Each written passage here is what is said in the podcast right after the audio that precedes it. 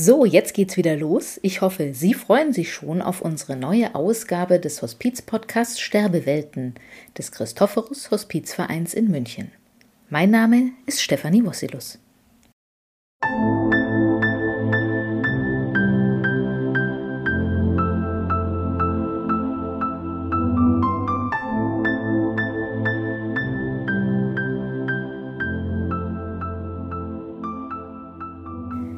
Liebe Hörerinnen und Hörer, wissen Sie, was SAPV bedeutet? Das ist die spezialisierte ambulante Palliativversorgung und meint ein multiprofessionelles Team aus Ärzten, Pflegekräften, Sozialarbeitern, Therapeuten und Seelsorgern, die schwerst kranke Menschen zu Hause versorgen. Dr. Monika Lieb ist die leitende Ärztin der SAPV im Christophorus Hospiz und erzählt im Gespräch mit Sepp Reichel, wie sie zur Palliativmedizin kam, wie ihre Arbeit aussieht und was sie an der Zusammenarbeit mit Angehörigen und Ehrenamtlichen besonders schätzt. Freuen Sie sich jetzt auf das Gespräch. Ich wünsche Ihnen viel Spaß beim Zuhören. Herzlich willkommen, liebe Zuhörerinnen und Zuhörer. Und ich begrüße ganz herzlich Dr. Monika Lieb. Äh, liebe Monika, herzlich willkommen zu diesem Gespräch. Ähm, du bist ja schon lange in dieser Arbeit mit dabei als leitende Ärztin der sogenannten SAPV. Da kommen wir im Gespräch ja auch gleich drauf, was das genauer bedeutet. Bist du schon viele Jahre, ich weiß nicht wie lange genau? Eigentlich seit 2009 bin seit, ich mit dabei, seit -hmm. Beginn dieses genau. Aufbaus dieses ambulanten Teams SAPV. Mhm. Und du warst ja vorher schon ähm, im stationären Hospiz auch äh, zugange, im äh, Christophorus Hospiz, das ja hier in der Effner Straße auch ähm, beheimatet ist, seit 2006 zumindest, mhm. im Rahmen einer Arztpraxis, glaube ich. Genau, in einer Rahmen, im Rahmen einer ja, Arbeit in einer Arztpraxis. Mhm. Und da habe ich die Betreuung der Hospiz. Patienten übernommen. Mhm, mhm. Also es ist schon eine lange Geschichte. Ja. Äh, äh, was hat dich denn überhaupt zu dieser Hospizarbeit geführt in diesen jungen Jahren als junge Ärztin? Äh, so jung war ich auch nicht mehr, aber es hat tatsächlich eine Vorgeschichte. Ich habe angefangen, meine ärztliche Tätigkeit im Schwabinger Krankenhaus auf mhm. der Infektiologie. Und das war gerade zu der Zeit, als sehr viele AIDS-Patienten stationär mhm. aufgenommen werden mussten und auch noch vor der Zeit, äh, da es eine gute Therapie ge gegeben hat. Das heißt, es sind viele Menschen gestorben mhm. an ihrer AIDS-Erkrankung und daher ist auch die Verbindung über, die, über das Hospiz gekommen. Mhm. Durch das, die Patienten, die genau. letztlich auch dann im Hospiz äh, ihr Leben zu Ende äh, leben konnten. Mhm, mhm. Genau. Und mhm. so bin ich den Weg ja weitergegangen. Ja, da war ja damals auch für den Christophorus Hospizverein die enge Kooperation mit der Münchner AIDS-Hilfe. Seit 2001 haben, haben wir ja das stationäre Hospiz zusammen betrieben bis 2006 insgesamt. Ja. Genau. Mhm. Eine sehr frühe und intensive Ko äh, Konfrontation mit dem Ende des Lebens und mit äh, ja, sicher sehr eindrücklichen Erfahrungen im Schwabinger Krankenhaus. Ja, letztendlich hat die, äh, die Auseinandersetzung mit dem Sterben eigentlich mit Beginn meiner ärztlichen Tätigkeit schon begonnen. Mhm. Aus diesem mhm. Grund. Mhm. mhm. Ja, vielleicht kommen wir da auf das eine oder andere noch zu sprechen. Jetzt bist du leitende Ärztin in, im spezialisierten ambulanten Palliativteam. Vielleicht kannst du als erstes ein bisschen beschreiben, was dieses Team überhaupt bedeutet. Was ist SAPV? Genau. Jetzt lassen wir erstmal diese Abkürzung beiseite und ich erkläre ja. erstmal, was, was unser Team ist. Wir sind ein Team, das äh, aus Ärzten, Pflegekräften und Sozialarbeit besteht, unterstützt von ehrenamtlichen Mitarbeitern. Und unsere Aufgabe ist es, zu den Menschen nach Hause zu kommen. Das heißt, äh, wir arbeiten bei den Menschen mit schweren Erkrankungen in der letzten Lebensphase im eigenen häuslichen Umfeld, also nicht in Kliniken, nicht irgendwo, sondern eben bei ihnen, bei ihrer Familie, um, äh, die, um es zu ermöglichen, dass äh, unsere Patientinnen und Patienten zu Hause sterben können, mhm. obwohl sie vielleicht sehr schwere Symptome haben. Äh, und äh, wir unterstützen das bestehende System auch aus Hausärzten, die noch beteiligt sind und Pflegediensten, um das einfach möglich zu machen. Mhm. Jetzt ein kleines Wort zu SAPV. Das ist eine Abkürzung für spezialisierte ambulante Palliativversorgung. Das ist die Leistung der äh, gesetzlichen Krankenkassen und auch der äh, Privatkassen, die diese Leistung einfach vergüten. Wir, es muss ein Antrag gestellt werden bei der Kasse, ähm, dass äh, wir als Team einsteigen und äh, dann mhm. Äh, wird das einfach äh, dann auch dementsprechend finanziert und unterstützt. Mhm. Mhm. Das hat ja der Gesetzgeber 2007 ins äh, Sozialgesetzbuch geschrieben als eine neue und tolle Möglichkeit, äh, wirklich das Sterben zu Hause zu unterstützen letztlich und Schwerstkranken zu helfen. Ähm, das ist mittlerweile ja, äh, denke ich, deutschlandweit flächendeckend umgesetzt. Und dieses Team hat sehr viel erreicht. Wie viele Menschen muss man sich da vorstellen, jetzt hier beim Christophorus Hospizverein, die da arbeiten? in unserem Team. Ja, genau. Ja, das sind eine, das sind eine Menge. Wir haben, wir sind im ambulanten Team. Wir haben fünf ärztliche Köpfe, sagen wir mal ganz grob gesagt, dann äh, neun pflegerische und äh, Sozialarbeit mhm. noch mal mehr. Ähm, und das heißt ähm, nicht, dass wir alles Vollzeitstellen haben. Wir haben sehr viel Teilzeitstellen, was mhm. eigentlich auch dem vielleicht diesen Berufs ähm, ähm, äh, geschuldet ist, weil es braucht schon Kraft, muss man sagen. Und, äh, und äh, wir, wir schauen, dass wir einfach in unseren Reserven gut, gut bleiben können. Genau. Ja.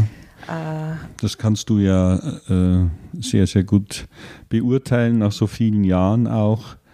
Ähm, wie kann man äh, in dieser so engen Konfrontation mit dem Sterben tagtäglich auch, sage ich mal, überleben, ähm, in seiner Kraft bleiben. Äh, die Begleitungen sind ja sehr zugespitzt. Also das geht von einem Tag oder einer äh, Begegnung vielleicht bis zu mehreren Monaten vielleicht. Ähm, worum geht es da vor allem? Um welche Menschen, um welche Erkrankungen? Ähm, die Menschen sind ganz unterschiedlich und die Erkrankungen sind äh, meistens Krebserkrankungen, aber dennoch äh, begleiten wir auch Menschen, die schwere internistische Erkrankungen haben, ähm, Herzinsuffizienz, Niereninsuffizienz, wenn einfach der Körper so erschöpft ist, dass, äh, dass eine Komplikation nach der anderen kommt und, und irgendwann mal die Entscheidung gefallen ist, nein, kein Krankenhaus mehr.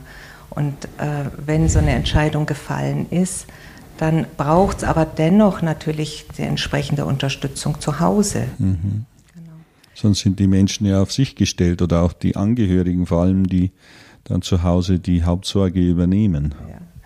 Das ist auch ein, eine wichtige, ähm, ein wichtiger Punkt in der Begleitung, weil äh, es sind ja meistens die Angehörigen, die die Hauptfürsorge haben für äh, die, ihre ja ihre erkrankten äh, mhm, mh. Familienmitglieder. Und natürlich können wir punktuell, ist, äh, kann man unterstützen, die Pflegedienste kommen punktuell, Hausarzt kommt vielleicht auch noch punktuell dazu, aber dennoch von die 24 Stunden ähm, äh, die Betreuung ruht eigentlich ganz oft auf den Angehörigen.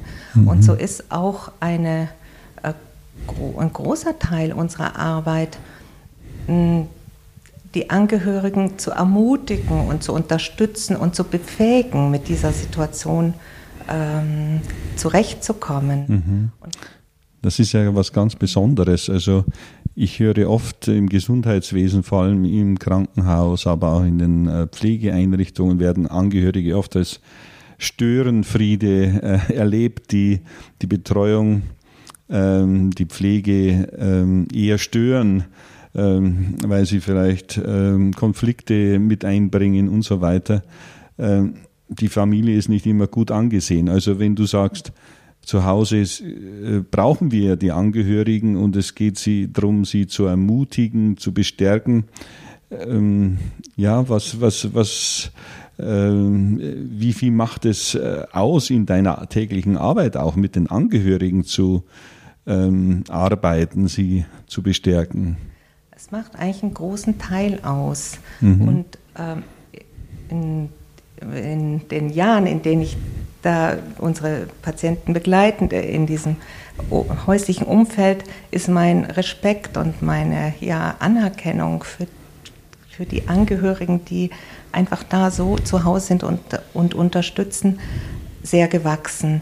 Weil man mhm. muss sich vorstellen, das sind ja auch ähm, äh, Laien, sind ja keine äh, Ärzte oder Pflegekräfte und dennoch müssen sie einfach ähm, in Situationen wie, wie bei schweren Symptomen trotzdem ähm, wirklich befähigt werden, mit, mit schwierigen Situationen auch medizinisch zurechtzukommen. Das bedeutet nicht, ähm, dass sie natürlich äh, was allein entscheiden müssen, aber trotzdem sind das sie, die bei Bedarf zusätzlich Schmerzmittel zum Beispiel nehmen, äh, geben müssen. Mhm. Das sind die, die ihre Liebsten eigentlich zu Hause haben, die ähm, aber so in dieser Rolle sehr, mm, sehr belastet sind. Einerseits mhm. diese Fürsorge und, und auch die Angst um den Angehörigen und auch die eigene Verletzlichkeit in so einer Situation.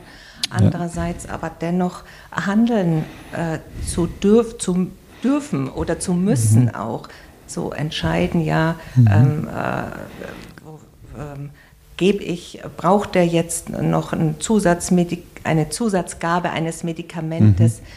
ähm, oder nicht. Wir versuchen alles so gut es geht vorzubereiten. Also wir sind zu Hausbesuchen da.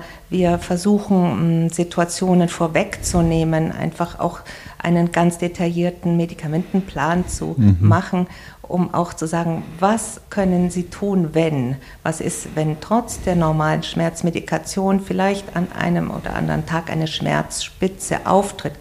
Welches Medikament dürfen Sie zusätzlich geben oder nicht? Und mhm. natürlich, wenn, äh, wenn es schwierige Situationen sind, äh, haben unsere Patientinnen und Patienten und die Angehörigen auch die Rufbereitschaftsnummer, wo sie eigentlich immer jemanden von uns erreichen mhm. können. Das stelle ich mir äh, wahrlich nicht einfach vor. Und jeder Mensch, jede Situation ist ja anders, jede, jede Familie ist anders, die Beziehungen sind äh, stark unterschiedlich und das auf die Schnelle oft einzuschätzen, wie belastbar ist jemand. Und da geht es ja, wie du das beschreibst, ja nicht um irgendetwas. In, in absoluten Krisensituationen, wenn jetzt meine Frau, mein Mann massive Schmerzen hat oder bekommt in der Nacht, ich bin allein, als pflegende Angehörige dann, ja, wie du sagst, muss ich ja äh, mir sicher sein, was ich da tue. Ist es so erreichbar mit den pflegenden Angehörigen, die du erlebst? Ja, es ist eigentlich ähm, un unglaublich gut eigentlich, wie das funktioniert. Mhm. Ähm, man braucht, manch, man braucht einfach Geduld, um, um in die Situation reinzuwachsen, eben auch als Angehöriger. Und was glaube ich, sehr hilfreich ist, einfach zu wissen, ja, es kann eigentlich jederzeit in diesen schwierigen Situationen jemand von uns erreicht werden. Mhm. Und diese Sicherheit ähm, trägt sehr viel dazu bei, dass ähm, so eine Versorgung von schwerkranken Menschen zu Hause möglich ist. Es hat ja eine erste SAPV-Studie für Bayern, glaube ich, gegeben, mit dem Ergebnis, dass diese Teams es vor allem schaffen, Sicherheit und Geborgenheit, ein, ein Vertrauen äh, aufzubauen. Und äh, es geht ja für die Menschen darum, dass sie wirklich wissen, sie tun das Beste für ihre Angehörigen, für die Sterbenden.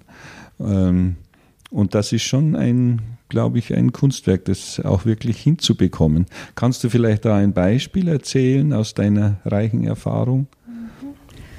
Ähm, es gibt so viele unterschiedliche Situationen.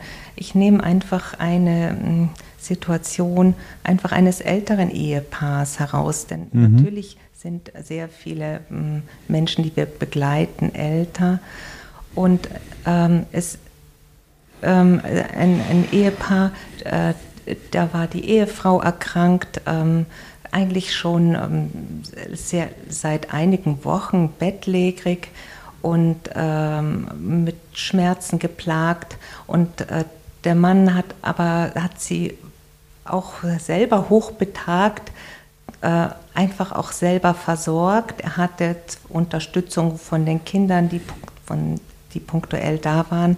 Aber er hat eigentlich so viel schon gemacht, bis er überhaupt sich das Herz gefasst hat, einfach anzufragen, auch ob wir unterstützen können. Mhm. Und, äh, und dann kamen wir ganz schnell dazu, konnten eigentlich noch sehr gut die Schmerzbehandlung in, ähm, äh, verbessern und auch pflegerisch und ähm, hilfreich sein, organisieren, dass einfach alles besser vielleicht funktioniert mit dem Pflegebett. Und äh, die Begleitung war dann relativ kurz und trotzdem äh, war auch der Ehemann und die Familie dann so dankbar, dass auf diese letzten ja, ein, zwei Wochen ähm, einfach diese ganze Last von ihm gefallen ist und wir mhm. einfach übernehmen konnten und äh, seine Frau einfach auch ähm, ruhig und auch mhm. ohne Symptome sterben konnte. Mhm. Mhm.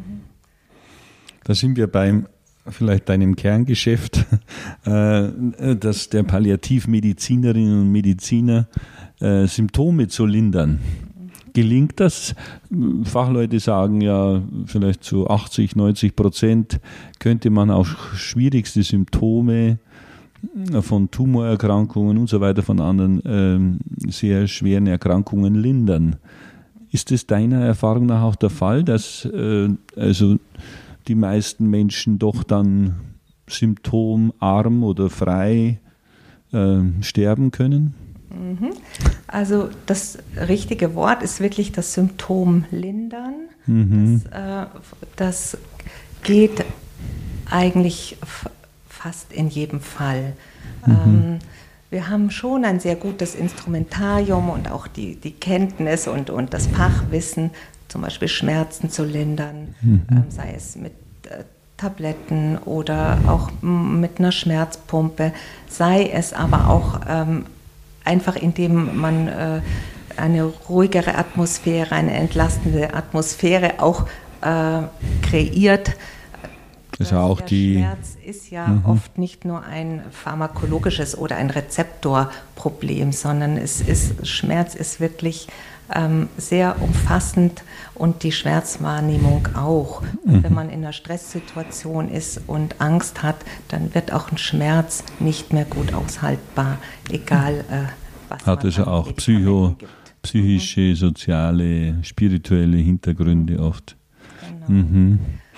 Mhm. Ähm, magst du da noch ein bisschen was dazu sagen? Schmerzpumpe sagt vielleicht auch nicht jedem, jeder unserer Zuhörerinnen etwas. Was, was ist das genauer? Hält da die Intensivmedizin Einzug in das Zuhause? Nicht. Aber es ist schon gut, äh, dass wir auf ja so ein bisschen technische Unterstützung äh, zurückgreifen können, dass es einfach in Situationen äh, meistens äh, wirklich dann sehr äh, am Lebensende, wenn einfach das, das Schlucken von Medikamenten schwierig wird, einfach ähm, trotzdem Schmerzmittel gen genommen werden müssen, wenn dann doch Angst auftritt. Da hat man die Möglichkeit, äh, über einen ganz einfachen Zugang entweder über eine kleine Nadel, eine kleine Kanüle unter der Haut, eine kontinuierliche Gabe von einem Schmerzmittel oder einem Beruhigungsmittel zu geben. Mhm. Und das entlastet oft sehr, weil man nicht mehr gestresst ist wegen bestimmten Einnahmezeiten mhm. und die Unsicherheit kann. Habe ich was vergessen ja, kann, und so weiter. Genau, es entlastet Patient und auch die Angehörigen. Mhm. in, in so schwierigen Situationen. Und ja, da ja. bin ich sehr froh, dass wir auf sowas zurückgreifen können. Habe ich das Falsche gegeben und so weiter, was da alles an Unsicherheiten auftauchen kann. Und ist technisch nicht so schwierig nein, zu machen. Nein, nein. Das, und trotzdem muss man es einstellen zu Hause. Man muss die Dosierung sehr genau anschauen, was für diesen Menschen passt und für diese Situation passt. Genau, aber da haben wir jetzt viel Erfahrung gesammelt und Mhm. äh, das ist eigentlich immer ähm, dann ein, ein Benefit für die Patienten, Mhm. wenn wir in solchen Situationen umsteigen. Und dazu kommt ja auch noch, was du schon angesprochen hast, die 24-Stunden-Rufbereitschaft, also rund um die Uhr, sollten Unsicherheiten auftreten. Ja. Das ist ganz wichtig, weil ähm, man macht sich ja auch als pflegender Angehöriger Sorgen. Ja, das sind natürlich Medikamente wie starke Schmerzmittel und ähm, dann immer zu wissen, ja, wenn ich unsicher bin, ich kann eigentlich anrufen oder auch im, wenn äh, die Situation sehr schwierig ist, kommen, kommt auch immer jemand vor Ort. Ja. Mhm, Das ist sehr beruhigend und es ist aber auch absolut wichtig, weil wir, wir bearbeiten ja in einem Bereich eben mit medizinischen Laien und da braucht es einfach sowas. Äh, Das, Ich habe dich vorher ein bisschen abgelenkt von diesem Beispiel, das du erzählt hast von den, dem hochbetagten Paar. Äh, wie lang hat diese Begleitung denn gedauert? Und du hast ja auch angesprochen, äh, dass es schon ein sehr, sehr wichtiger Schritt war, dass der alte Mann, wenn ich das so sagen darf, äh, ja Hilfe zugelassen hat und Hilfe geholt hat, vielleicht nach längerer Zeit der Pflege schon zu Hause. Menschen äh, haben ja heute oft sehr, sehr lange Pflegezeiten zu Hause, bis es vielleicht äh, irgendwo an eine Grenze stößt. Aber es ist nicht selbstverständlich, dass Menschen sich Hilfe holen. Ja. Wie lange ist, seid ihr dann als Team dabei gewesen? Wir waren sieben Tage dann dabei. Sieben Tage nur eigentlich, ja. Genau, das war eigentlich sehr kurz und trotzdem, wir konnten dann auch noch Seelsorge ein, äh, unseren Seelsorger mit einbinden. Äh, das war für das alte Ehepaar sehr wichtig und äh, eigentlich im Nachhinein wahrscheinlich das Wichtigste. genau, nachdem die, nachdem die Schmerzsymptomatik gut behandelt worden War die Seelsorge das Wichtige? ja, mhm, mhm, genau. Einfach, es vielleicht, es ist ja immer dieser Übergang ja, vom Leben dann in Richtung Sterben. Davor steht ja immer noch ein, ein, ein äh, wie soll man sagen, eine Ausrichtung aufs Leben oder Weiterleben und die Hoffnung und man bemüht sich und man, man, man äh, äh, versucht zu essen und Energie zu bekommen, auch wenn der Körper schon längst äh, Signale sendet, dass gar nichts mehr geht. Und äh, dieser Übergang zu erkennen, ja jetzt ist es wirklich soweit zum Sterben, jetzt äh, lässt die Kraft nach. Das ist auch was, was wir ganz oft begleiten in diesen Situationen. Und das müsst ihr ja äh, ähm, zur rechten Zeit, zum rechten Augenblick erkennen. Und was du auch sagst nochmal, das, was passt denn dann zum, zu welchem Zeitpunkt, ist ja auch eine große Kunst. Also im Team abzustimmen, auch, äh, ja, passt jetzt bei dieser Situation ein Seelsorger oder wir hatten zuletzt ein Gespräch mit äh, unserer Artentherapeutin, der Frau Schäfer. Wer Interesse hat, das war der letzte Podcast, äh, die über ihre Arbeit berichtet hat. Also zusätzliche therapeutische Angebote. Ähm, also im richtigen Augenblick zu erkennen, was braucht es, ist ein, ein, auch ein großer Teil eurer Arbeit. Auf jeden Fall. Es ist ja oft so, dass wir eigentlich mit einer anderen Kenntnis, also medizinischen Kenntnis, in eine Begleitung einsteigen. Ähm, da wissen wir ja, gut, es ist jetzt schon so ähm, eine Erkrankung so ausgebreitet und es sind so viele Therapien gelaufen, die dann doch ähm, äh, letztendlich keinen a- anhaltenden Erfolg gebracht haben. Und äh, dann ist eigentlich für uns relativ klar, ja, das ist, hat die letzte Lebensstrecke hat begonnen. Das ist aber oft für die Patientinnen und Patienten und deren Angehörigen noch nicht so klar. Und da heißt das einfach sehr mh, behutsam in die Begleitungen zu gehen und einfach mhm. ähm, auch diese Entwicklung, die die Menschen ja machen müssen, einfach zu erkennen, ja, wie ist diese Situation jetzt wirklich? Mhm. Ähm, äh, also es ist, das ist schon herausfordernd, ähm, trotzdem begleitend und vertrauensvoll zur Seite zu stehen und einfach Geduld haben. Mhm. Und auch manchmal äh, fordern auch Angehörige äh, alle möglichen Therapien noch, mhm. noch ein, haben Hoffnung, haben Hoffnung und wollen, und wollen das, am Leben festhalten. Ja, das ist auch ernst zu nehmen. Und trotzdem kann man an den Tatsachen nicht vorbei. Äh, äh, ja. Wenn man nicht mehr ähm, Therapien machen kann, dann ist es so. Und diesen schwierigen Prozess zu begleiten, das ist auch ein, eine große Aufgabe für uns. Also das ist auch nicht mit einer Aufklärung oder was Nein. getan, wie du das beschreibst, sondern ist ein Prozess, auch eine Beziehungsarbeit, äh, ein Vertrauen aufzubauen. Loslassen passiert nicht von alleine. Nein, m -m. es mhm. ist eben nicht nur Aufklärung, weil die Aufklärung ist manchmal äh, so neutral oder äh, das, äh, das kann, kann man ja nicht von einer Sekunde auf den anderen den eigenen Schalter umlegen, von einem, einer Hoffnung auf Weiterleben ja. äh, auf einmal und äh, dann zu hören, nein, die Lebenszeit ist jetzt sehr eng begrenzt. Mhm. Aha. Aha. Und wenn Angehörige nicht loslassen können, das heißt die Situation einfach so nicht an sich ranlassen können, dann stelle ich mir vor, ist das Sterben zu Hause auch schwierig oder gar unmöglich. Mhm. Ähm, es, kann, äh, es kann schwieriger sein, weil einfach so viele Kräfte, unterschiedliche Kräfte wirken. Mhm, mh. Und trotzdem haben wir auch oft erlebt, auch wenn wir äh, trotzdem zur Seite stehen, ja, auch äh, ein, einfach zuverlässig da sind, wenn wir gebraucht sind, ist es trotzdem hilfreich. Manche Menschen äh, oder manche Familien äh, entscheiden sich dann trotzdem auf den letzten Metern noch eine notfallmäßige Klinikeinweisung zu veranlassen. Ja, dann mhm. wird aus lauter Sorge einfach der Notarzt geholt und ähm, dann ist es so. Ja? Mhm. Und es ist aber trotzdem ähm, kein Scheitern der, der guten Begleitung. Ich glaube, mhm. wir sind da in jedem Fall hilfreich. Mhm. mhm. mhm. Aber es kann, äh, höre ich auch bei dir, äh, es kann gerade auf den letzten Metern ähm, oft zu großen Störungen noch kommen, dass eben das Sterben zu Hause aufgeht in einem Notarzteinsatz und der Mensch dann auf dem Transport oder im Krankenhaus dann stirbt.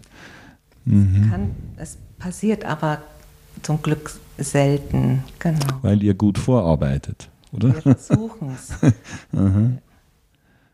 mhm. Wie, wie viele würdest du jetzt äh, äh, schätzen, äh, von den Menschen, die ihr betreut, können wirklich zu Hause sterben?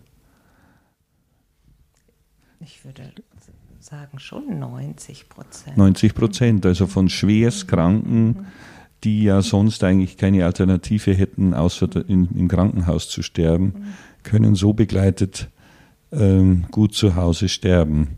Äh, welche Erfahrung machst du denn, und das, äh, die spielen ja zumindest auf dem Papier eine große Rolle, sind die Hausärzte.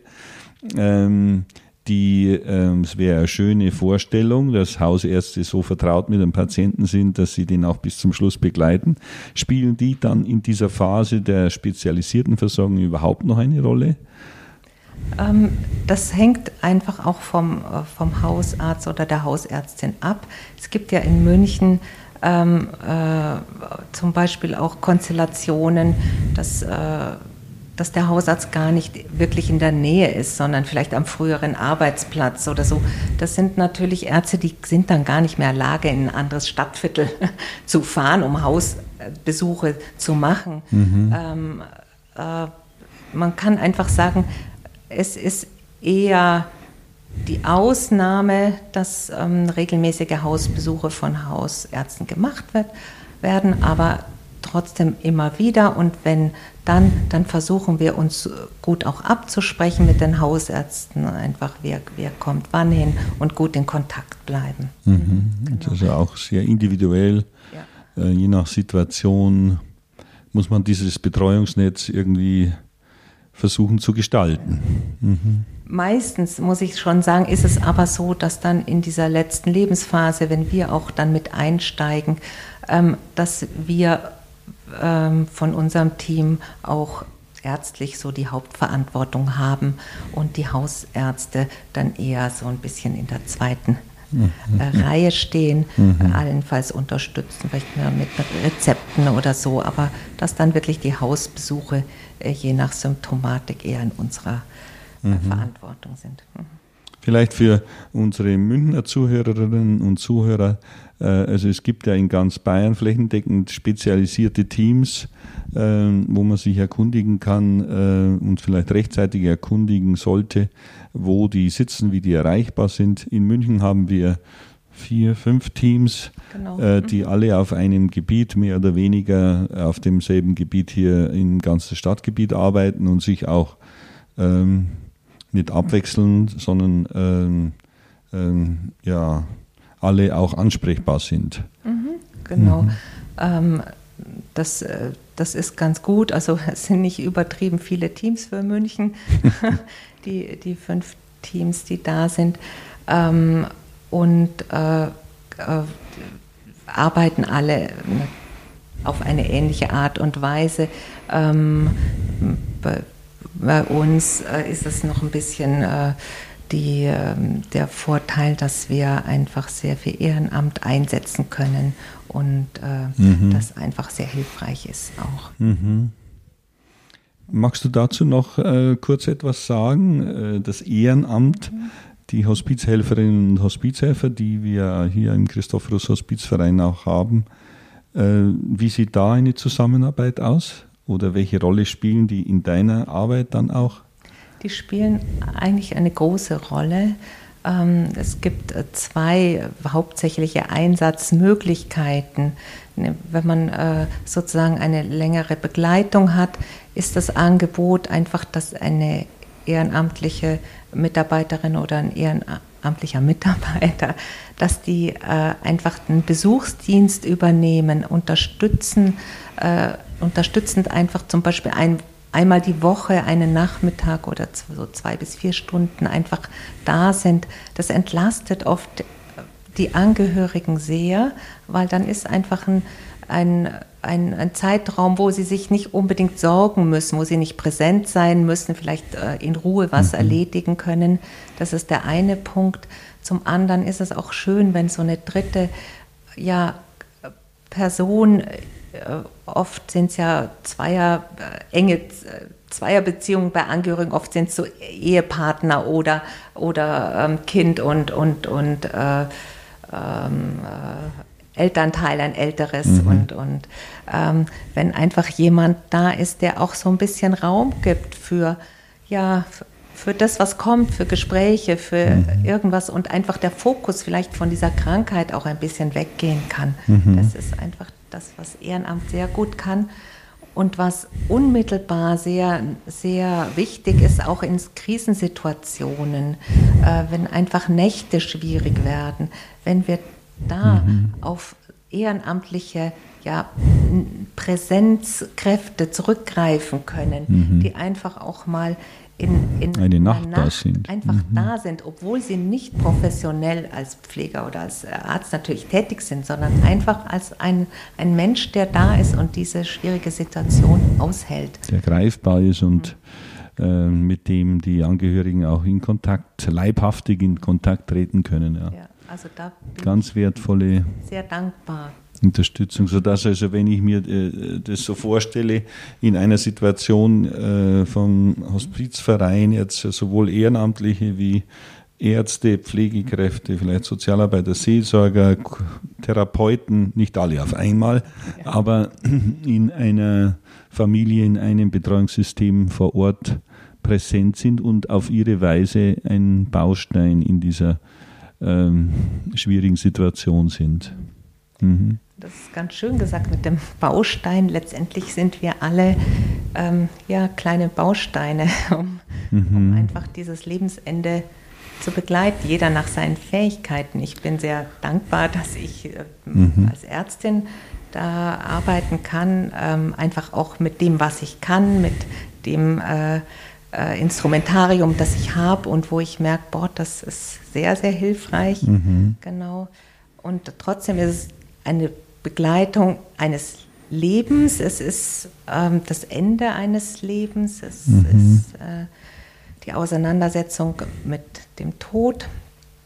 Und, äh, und das finde ich sehr gut, dass das nicht nur unter, unter medizinischem Blickwinkel geschieht, sondern mhm. die Medizin ist wichtig und es ist gut, wenn man eine gute Schmerztherapie machen kann und, und das erleichtert viel zum Beispiel, mhm. aber dass einfach ähm, auch äh, das Leben eben nicht nur als Krankheit dann äh, definiert mhm. wird, sondern einfach äh, mhm. im häuslichen Umfeld mit ganz viel anderen ja, äh, Perspektiven oder mit ganz viel anderen äh, wichtigen äh, Ausblicken begleitet werden kann. Mhm. Mhm. Und ich höre, also du sagst, du bist dankbar, dass du da ein wichtiger Baustein sein kannst. Ähm, und dass du das auch schon so viele Jahre machst, heißt ja, dass du auch irgendwie zufrieden bist mit dieser Arbeit und sie als sinnvoll ansiehst. Gibt es denn da noch äh, vielleicht äh, eine Geschichte, die dich über viele Jahre auch schon begleitet, wo du besonders dankbar bist für etwas, was vielleicht gelungen ist, eine Begegnung, die einem nachgeht? Also du hast schon so viele Sterbende und Angehörige erlebt. Ähm, gibt es da vielleicht noch was, was dich besonders berührt hat? Persönlich, also. Es gibt letztendlich äh, ist es schwierig, da jetzt noch eine Geschichte wirklich herauszustellen, weil mhm. ähm, die meisten Begegnungen berühren. Mhm. das gehört mich, dazu, das gehört sich berühren zu lassen auch. Ja, mhm. ich, ähm, es, ist, es ist immer, äh, besonders wenn es vielleicht eine schwierige Begleitung war, ähm, mhm. wo die gehakt hat, wo, wo äh, nicht immer alles ideal gelaufen ist. Mhm. Und dann danach zu hören, ja, von den Angehörigen, ja, es war wichtig, dass sie da waren und das ist, wir sind so dankbar, ja, dass, äh, dass, äh, sie mit, dass wir mit unserem Team mit dabei waren.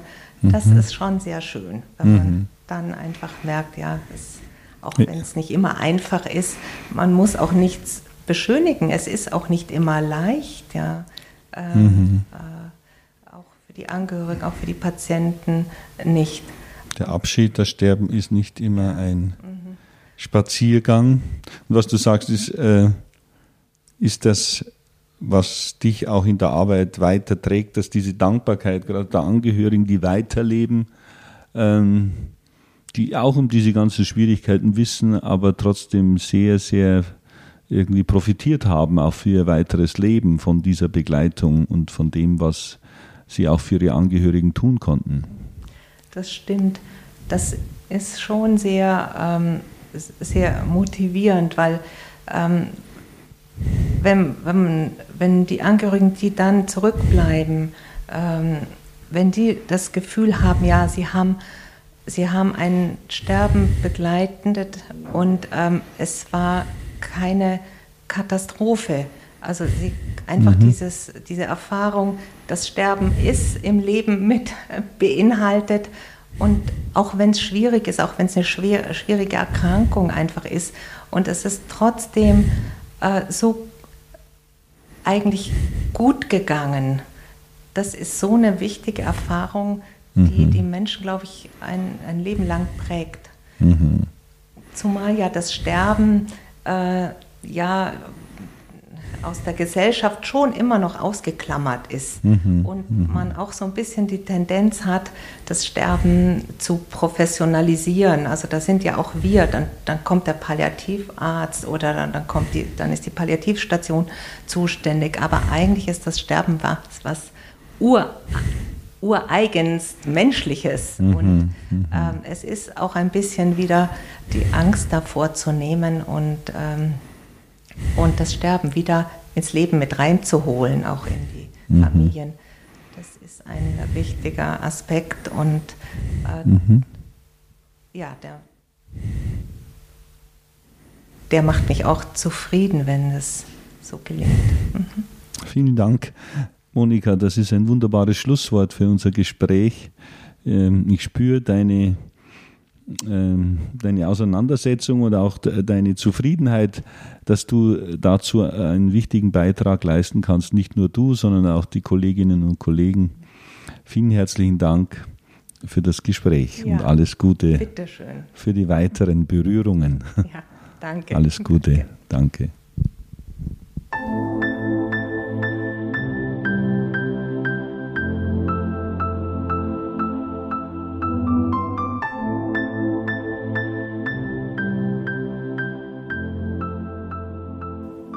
Danke an Dr. Monika Lieb und Sepp Reischel für das interessante Gespräch. Falls Sie sich auch die anderen Gespräche anhören möchten, dann schauen Sie gerne auf der Seite des Instituts für Bildung und Begegnung des Christophorus Hospizes vorbei. Dort finden Sie die bisherigen 14 Folgen. Die Seite finden Sie unter www.chv-ibb.org.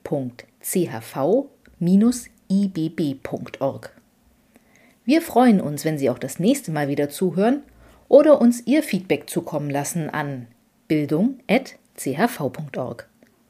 Bis dahin alles Gute wünscht Ihnen Stefanie Wossilus im Namen des Christophorus Hospizvereins.